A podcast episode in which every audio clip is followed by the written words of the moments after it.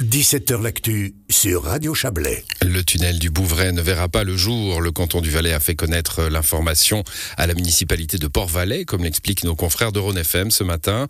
En cause, le coût au minimum 100 millions de francs et les difficultés du terrain liées à la géologie. Le tunnel de Saint-Gingolf avait lui aussi été abandonné. Euh, l'une des autres solutions imaginées pour venir en aide à la mobilité de la région devrait venir du train, puisque la ligne du Tonkin euh, devrait voir le jour, revoir le jour à horizon 2030. Bonsoir Sonia Tos. Bonsoir. Vous êtes député de PLR de Port-Valais, euh, chef du groupe PLR au, Parlement cantonal. J'ai voulu votre réaction parce que vous aviez mené il y a quelques années la fronde parlementaire chablaisienne pour pousser le dossier du tunnel des Évouettes. Plus de contournement de Saint-Gingolf, plus de contournement du Bouvray. Le plan initial euh, est grippé. Oui, je crois que ce projet était un projet historiquement des, avant l'année 2000. Euh, Aujourd'hui, il doit être revu. Donc c'était H144, puis les contournements, hein, tout ça bien avant les années 2000. Exactement. Planifié, euh, et je crois que maintenant, ce qui est malheureux dans ce dossier, c'est une communication. C'est une mauvaise communication de la part de la présidence de Port-Vallée parce que selon les renseignements que j'ai eus aujourd'hui avec le département, il n'y a rien de nouveau. Euh, contrairement au contournement de Saint-Gingolf, il y avait une publication qui avait, été qui avait paru dans le bulletin officiel, mais pour le Bouvray, c'était totalement différent étant donné qu'on n'était que aux études. L'important dans ce dossier est de dire qu'il faut fluidifier la circulation, il faut alléger la circulation, mais pas nécessairement par un tunnel. Alors, on va écouter les explications justement du chef du service de la mobilité du canton du Valais, euh, l'ingénieur cantonal Vincent Pellissier. Il a été joint cet après-midi par Alexandra Claude. On l'écoute et on se retrouve après, Soniato. Je crois que c'est un petit peu la, tendance de fond. Hein. On sait qu'aujourd'hui, euh, créer des infrastructures routières génère du trafic, induit du trafic. Donc on doit trouver d'autres alternatives. On travaille depuis très longtemps sur plusieurs axes. Hein. le développement du transport public, avec euh, la, remise en état de la ligne du sud du sud Léman, sur euh, aussi des infrastructures de mobilité douce, et puis de, la fluidification du trafic à travers les localités. Ça c'est plutôt, comme on l'a vu à Lyonna par exemple, par un abaissement des vitesses, une requalification des, espaces publics, euh, enlever les, ronds-points ou euh, ce qui euh, ce qui péjore justement la fluidité. Et puis ces grands tunnels, ces grandes infrastructures, c'est plutôt, comme je le dis, un reliquat du passé. certes, Monsieur le Président n'avait pas peut-être encore bien bien entendu ou bien compris, mais je crois que c'était plus à l'ordre du jour. C'est la même chose dans tout le canton.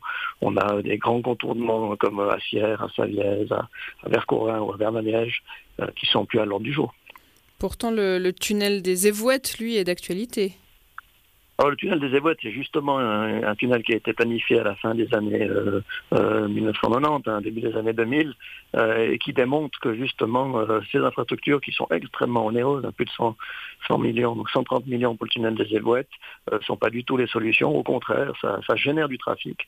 Donc construire des routes fait qu'on récolte des bouchons. Et donc sur ce tronçon dont on parle, hein, c'est sûr que beaucoup, bah, beaucoup d'auditeurs, beaucoup de, beaucoup d'automobilistes, euh, eh bien sont, sont tous les jours dans, ces bouchons. Vous le dites, il y a d'autres solutions. Qu'est-ce que, qu'est-ce que le canton privilégie pour cet axe?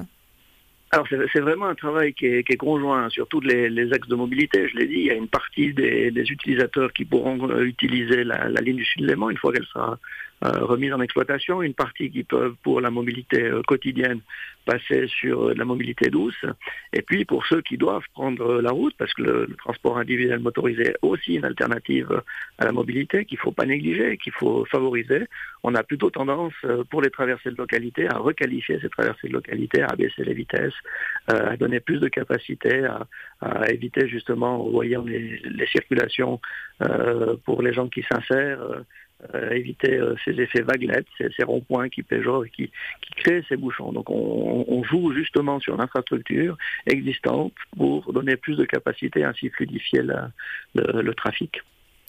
Et quand vous parlez de cette euh, ligne ferroviaire euh, Sud-Léman, hein, là aussi, c'est quelque chose dont on entend parler depuis très longtemps. Beaucoup de, gens peut-être qui l'espèrent ou qui ont arrêté d'espérer.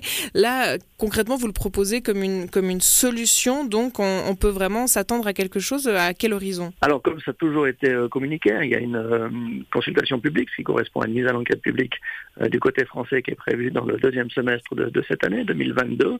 Il y a aussi le, le modèle de financement qui est en en, cours de, construction, hein, où c'est principalement sur le territoire français. donc là aussi, la, région Rhône-Alpes va faire ses annonces et va communiquer sur leur modèle de financement, accompagné par, par la Suisse. Et puis, eh ben, les perspectives, c'est vraiment le, le, début des travaux en 2026 pour une mise en, service 2028-2029. Donc le calendrier est connu, le, travail euh, a déjà démarré depuis 5-6 euh, ans, pas seulement sur la ligne euh, ferroviaire, comme je l'ai dit aussi sur l'infrastructure mobilité douce et sur les infrastructures de, mobilité individuelle. Donc c'est vraiment ce travail conjoint qui doit permettre de diminuer les bouchons et pouvoir donner de la qualité de vie à ceux qui sont, comme vous l'avez dit, riverains et qui constatent au quotidien que ces bouchons sont insupportables. Voilà, insupportable, les bouchons euh, quotidiens. Vincent Pellissier, ingénieur cantonal au, téléphone avec Alexandra Claude, Soniatos. Euh, ils sont dans leur voiture en ce moment même, hein. Bouchonne, Cyril nous le dit, soir après soir, matin après matin, c'est la même, euh, c'est la même rengaine évidemment. ils sont dans leur voiture, ils apprennent qu'il n'y aura pas cette solution-là. la philosophie a changé je crois qu'aujourd'hui, il est important de rassurer la population parce qu'effectivement, on en a marre. Euh, moi-même, je prends la voiture euh, tous les jours parce que je suis obligée et effectivement, on en a marre. Et aujourd'hui, il n'est pas l'heure de polémiquer, de savoir si on veut faire un tunnel, ce qu'on veut faire, et puis d'essayer de se braquer, puis d'aller contre l'État et absolument faire le forcing. Aujourd'hui, il faut se mettre autour de la table, de parler d'une même voix, et puis d'entendre aussi ce que le département a à nous proposer. Ils sont conscients. Monsieur Ruppen s'est déplacé dans le Chablais euh, dernièrement. Il est conscient des problèmes. Ça fait longtemps qu'ils en discutent avec la municipalité. À un moment donné, il faut, il faut être euh, correct également avec la population et de dire, eh bien, il y a des solutions qui existent. Il faut qu'on marche ensemble et qu'on et qu'on le fasse rapidement pour les citoyennes et les citoyens, parce que c'est vraiment invivable. Alors il y a quelques années, c'était dans cette émission, hein, Sonia Tos, vous étiez venu euh, euh, porter l'étendard des députés chablaisiens qui se euh, bah, s'effarouchaient du fait qu'on on voulait au, au, mieux retarder, au pire peut-être aussi supprimer hein, cette idée de, tunnel des évouettes. Qu'est-ce qui a changé finalement? C'est des législations fédérales, c'est aussi de, nouveaux paradigmes. On sait que la route appelle la route, et puis il y a les rapports du GIEC, il y a une nouvelle il euh, y, a quelque chose de neuf? Bien sûr, mais je crois que c'est différent parce que les éouettes, il n'y avait pas d'autres possibilités. On sait très bien qu'on ne pouvait pas contourner les éouettes parce qu'on a des terres agricoles, on ne peut pas les dévier, il n'y avait pas d'autre solution. Le, tunnel était, devait se construire, on était en marche, c'était une question de financement. Là, pour le Bouvray, c'est différent. On va trouver d'autres solutions, euh, déjà par le rail, mais ça doit être en parallèle également avec la route, et là, on peut fluidifier le trafic. Alors ça, c'est ce qu'expliquait euh, Vincent Pellissier à l'instant. On supprime euh, les giratoires, on met, il y a, y a le l'exemple du, centre du village de Viona, par exemple. Ça, ça permet de, Voilà, a priori, moi, si je suis dans ma voiture dans le bouchon en ce moment et que j'entends on va ralentir le trafic, ça permettra d'aller plus vite, je comprends pas bien. Hein. Non, alors moi non plus, je suis pas ingénieur. ça a été prouvé scientifiquement que, c'est le cas. Et puis, euh, effectivement, je crois que quand on s'est battu pour le tunnel des Éouettes, on n'avait pas non plus un calendrier aussi rapide par rapport au RER sud-lémanique. Mais évidemment, ça doit être en parallèle parce qu'on sait que les frontaliers qui prennent le train à Évian et qui doivent aller tourner à Saint-Maurice pour aller à Lausanne, eh bien, ils vont continuer à prendre la route. Donc, on doit prendre, euh, on doit avoir les deux solutions. Et puis, depuis le tunnel des Éouettes, la législation a également changé. La législation fédérale. La législation fédérale. On ne peut plus construire de nouvelles routes si c'est pas une question de sécurité. Ça, c'est également euh, quelque chose qui a changé depuis le tunnel des Éouettes. Voilà, mais ça c'est un paramètre cossu, hein, évidemment. On ne peut pas faire euh, n'importe quoi si la législation fédérale a, changé. Euh, on, voit que les solutions, elles sont, elles sont au mieux de, moyen terme. Hein. Le RER Sud-Léman, c'est, il disait 2028-2029. On va arrondir à 2030 pour être prudent.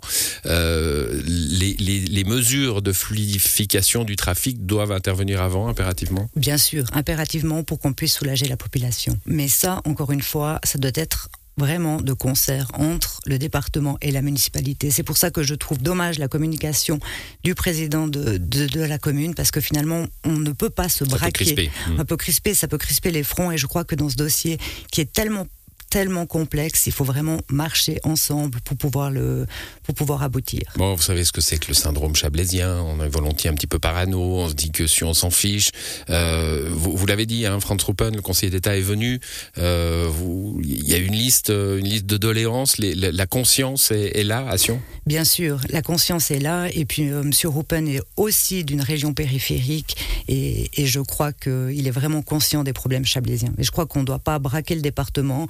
et, vraiment aller euh, avec le département et la commune ensemble. Merci à vous, Sonia Toscornu. Bonne soirée. Merci, bonne soirée.